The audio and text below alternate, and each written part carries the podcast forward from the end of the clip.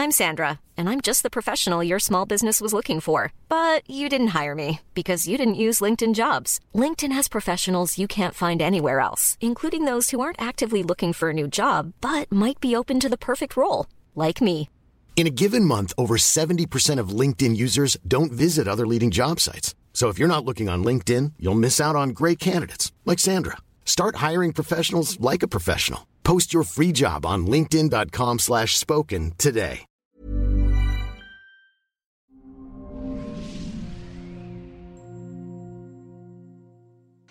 Hola, soy Natalie Marcus, nutróloga funcional, especialista en medicina mente-cuerpo.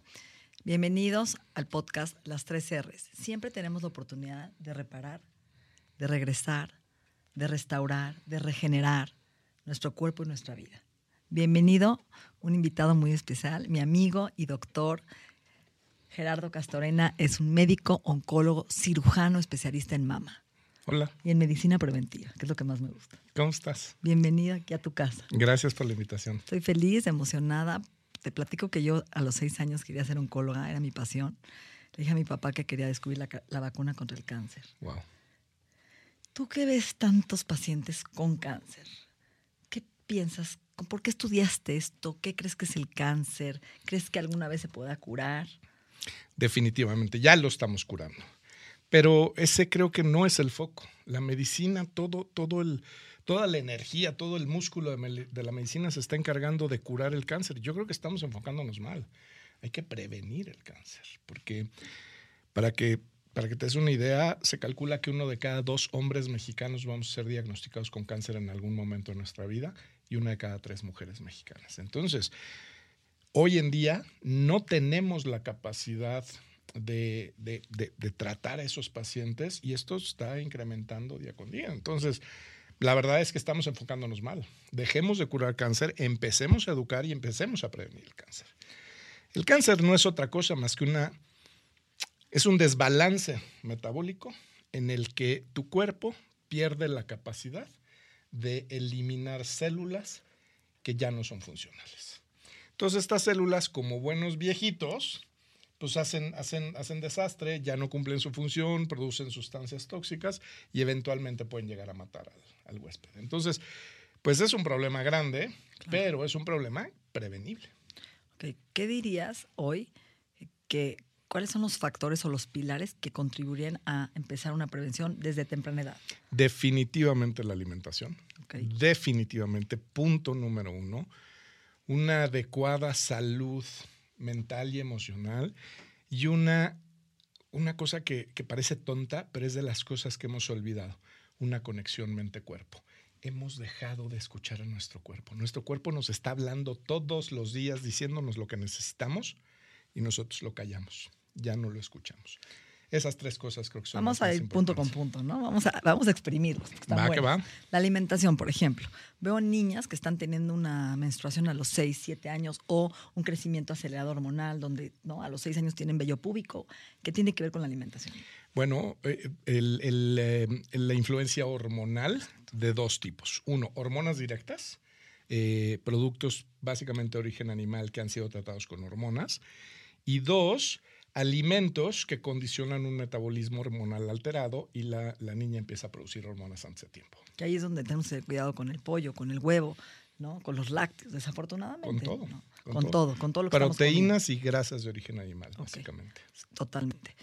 Y una dieta obviamente antiinflamatoria, mediterránea, rica en antioxidantes, frutas y verduras. Baja en fibra. carbohidratos simples, eh, rica en fibra, rica en granos, frutas, verduras, legumbres, todo eso es, es algo que, Ahora, Doc, si yo tengo la genética de un cáncer de mama, la genética de un cáncer de, de útero, ¿no?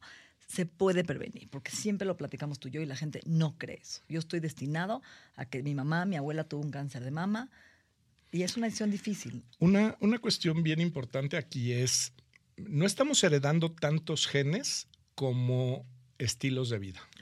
Entonces, por ejemplo, vemos familias enteras de diabéticos, pero no es porque tengan una, una cuestión genética, Es porque desayunan lo mismo que les enseñaron a desayunar en casa de la abuelita, de la mamá, y, y se perpetúan esas conductas. O sea, ¿no? la epigenética, que es nuestro estilo de vida, está, Correcto. está haciendo que estas genes expresen de alguna forma un polimorfismo de enfermedad. Vamos a Un dividir en tres, en tres puntos, ¿no?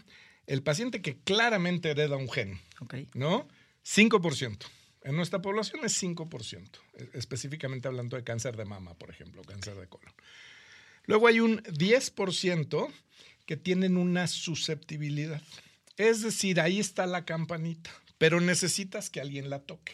Si nadie toca esa campanita, ahí se queda. Pero si con tu alimentación, tu estilo de vida, con tus Sueño. hábitos, tocas la campanita, pues vas a activar esa susceptibilidad genética. Y la tercera, que es el porcentaje más grande, que es 85% de la población, La, la comida. estilos de vida. Estilo de vida, cómo duermes, cómo respiras, lo que piensas. Correcto. cómo- Ahora, vamos a pensar que yo tengo una mamá, una abuela con un cáncer de mama. Es necesario hacer un estudio genético para ver si tengo esa predisposición, porque hay mucha gente que dice, no, yo prefiero no saber porque me condiciona. ¿ok? ¿Cuál es tu postura ante esto? Mi, mi postura es un consejo genético, antes que otra cosa. Y el especialista indicado para eso es un genetista clínico. Pero sí es importante que se lo haga. A ver, yo creo que es muy individual, ¿no? Te voy a poner un ejemplo y, y- y me vas a entender perfecto.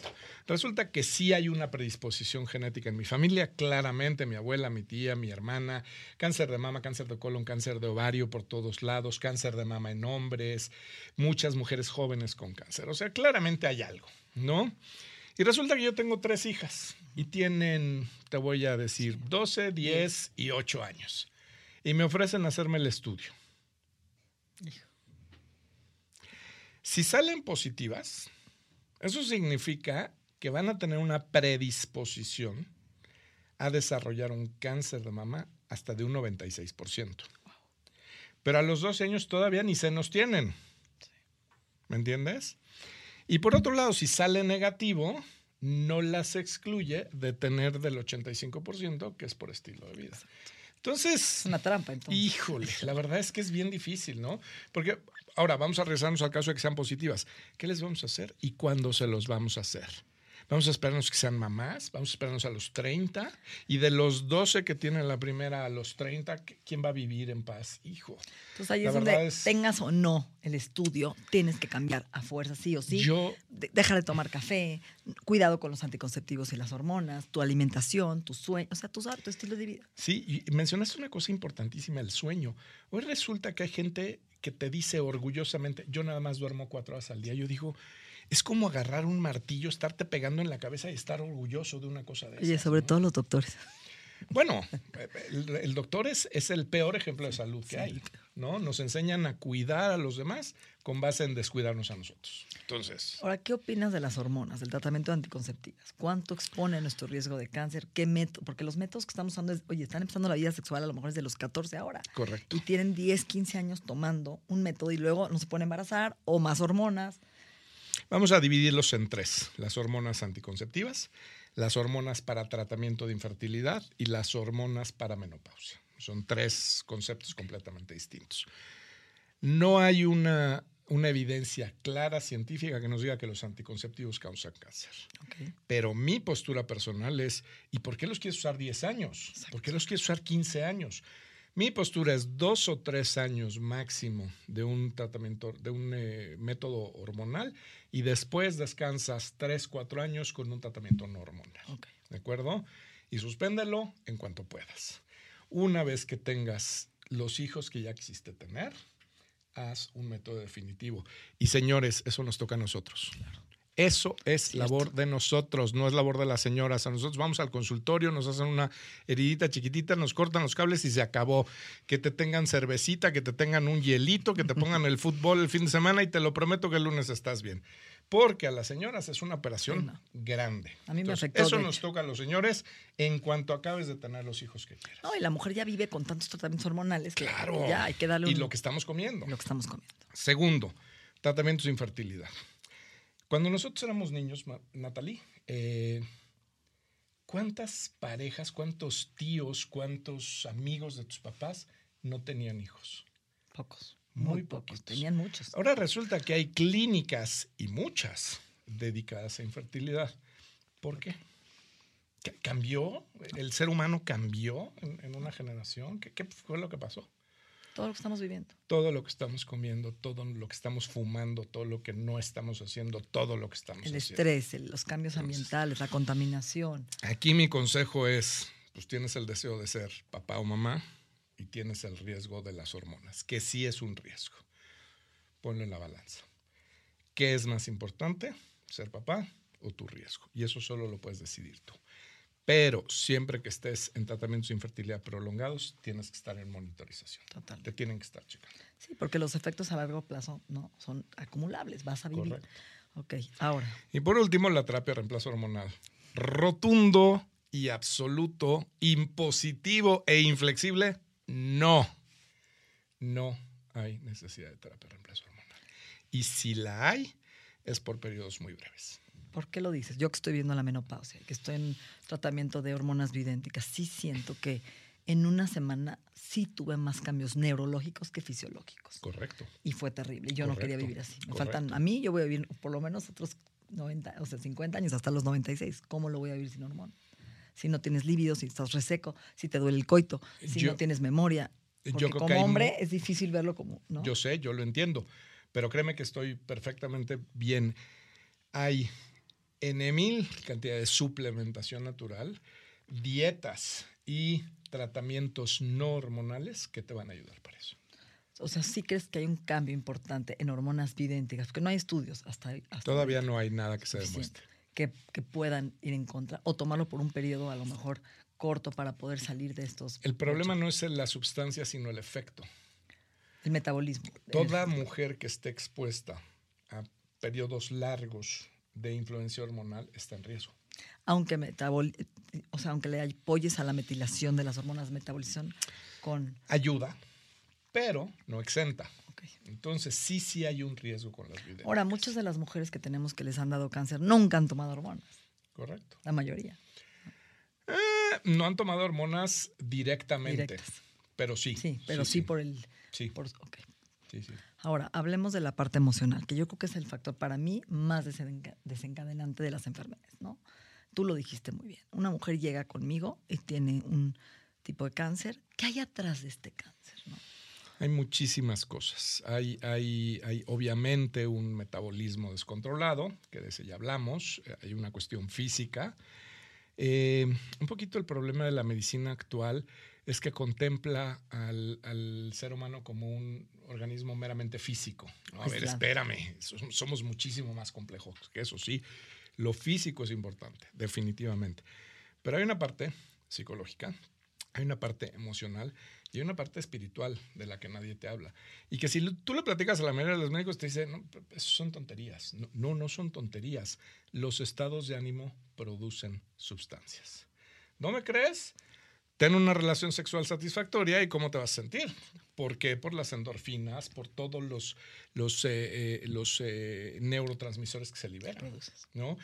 Cuando estás enojado de malas, estás trabado. Y eso no es meramente emocional. Se están produciendo eh, sustancias que están teniéndote eso. Entonces, yo nunca he entendido lo que es equilibrio en la vida. La verdad es que quien lo haya encontrado, por favor, que me pase la receta, porque es, una, es, una, utopía completa. Sí, Pero porque quieres el equilibrio espiritual, pero emocional, pero intelectual, pero profesional, pero familiar, pero social. Entonces, pues, pues realmente todo esto influye. 100%. ¿no? Si tú eres una persona que, que trae asuntos no resueltos, estás produciendo cortisol. Estás produciendo cortisol permanentemente. Entonces, eso va a afectar diabetes, infartos, cáncer, llámale como quieras, pero, pero, pero va a tener un- una, una factura que te va a pasar. Entonces, pues un poquito, creo que hay que regresar a lo básico, ¿no?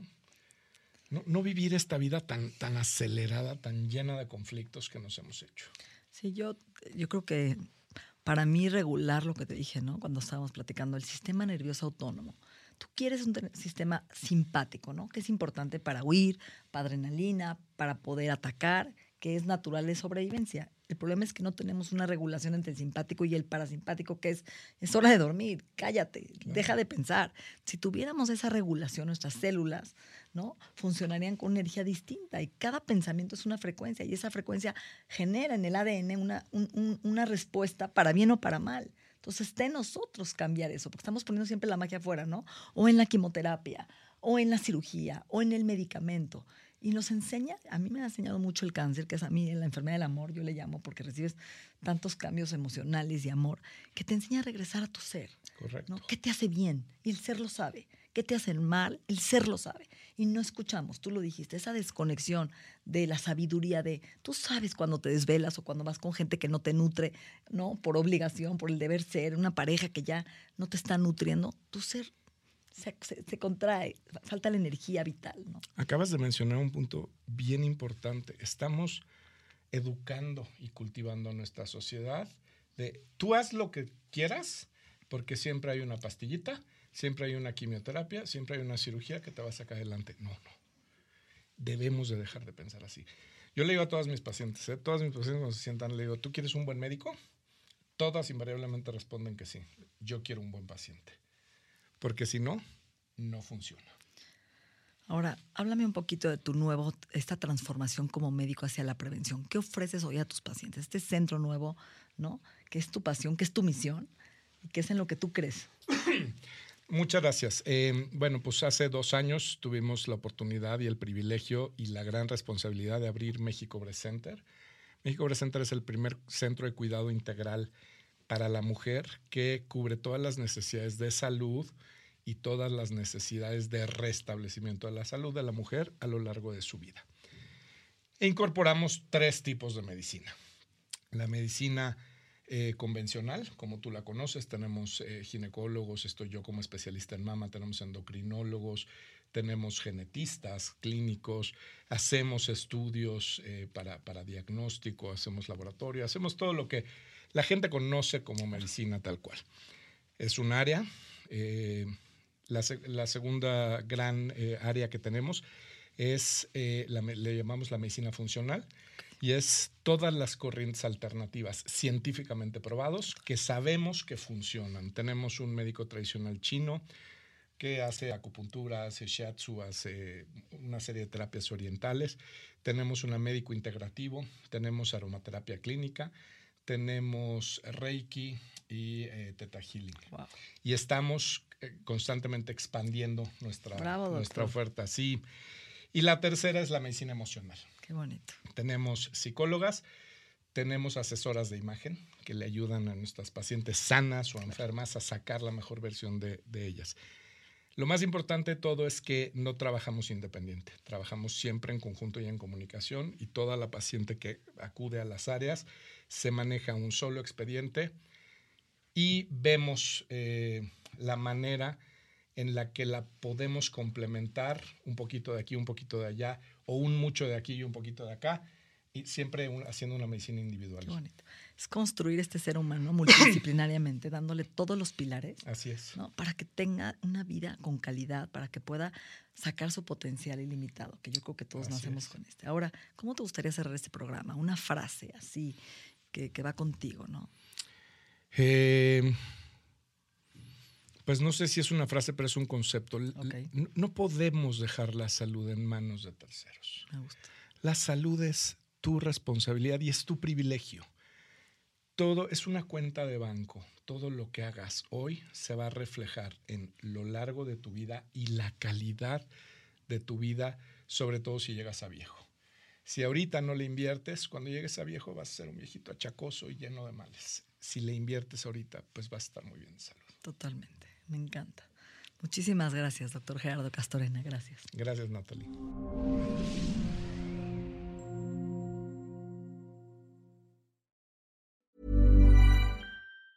If you thought the only way to get a more defined jawline with natural looking results was through surgery, think again. Juvederm Volux XC is a non surgical injectable gel filler that improves moderate to severe loss of jawline definition and can help you achieve natural looking results with little downtime. Even better, this improved definition lasts up to one year with optimal treatment. No maintenance required. Improve jawline definition for a smooth, sculpted look with Juvederm Volux XC. For important safety information and to find a licensed specialist, visit juvederm.com. That's J U V E D E R M.com. Not for people with severe allergic reactions, allergies to lidocaine, or the proteins used in Juvederm. Common side effects include injection site redness, swelling, pain, tenderness, firmness, lumps, bumps, bruising, discoloration, or itching. There's a risk of unintentional injection into a blood vessel, which can cause vision abnormalities, blindness, stroke, temporary scabs, or scarring. Talk to a licensed specialist to find out if it's right for you.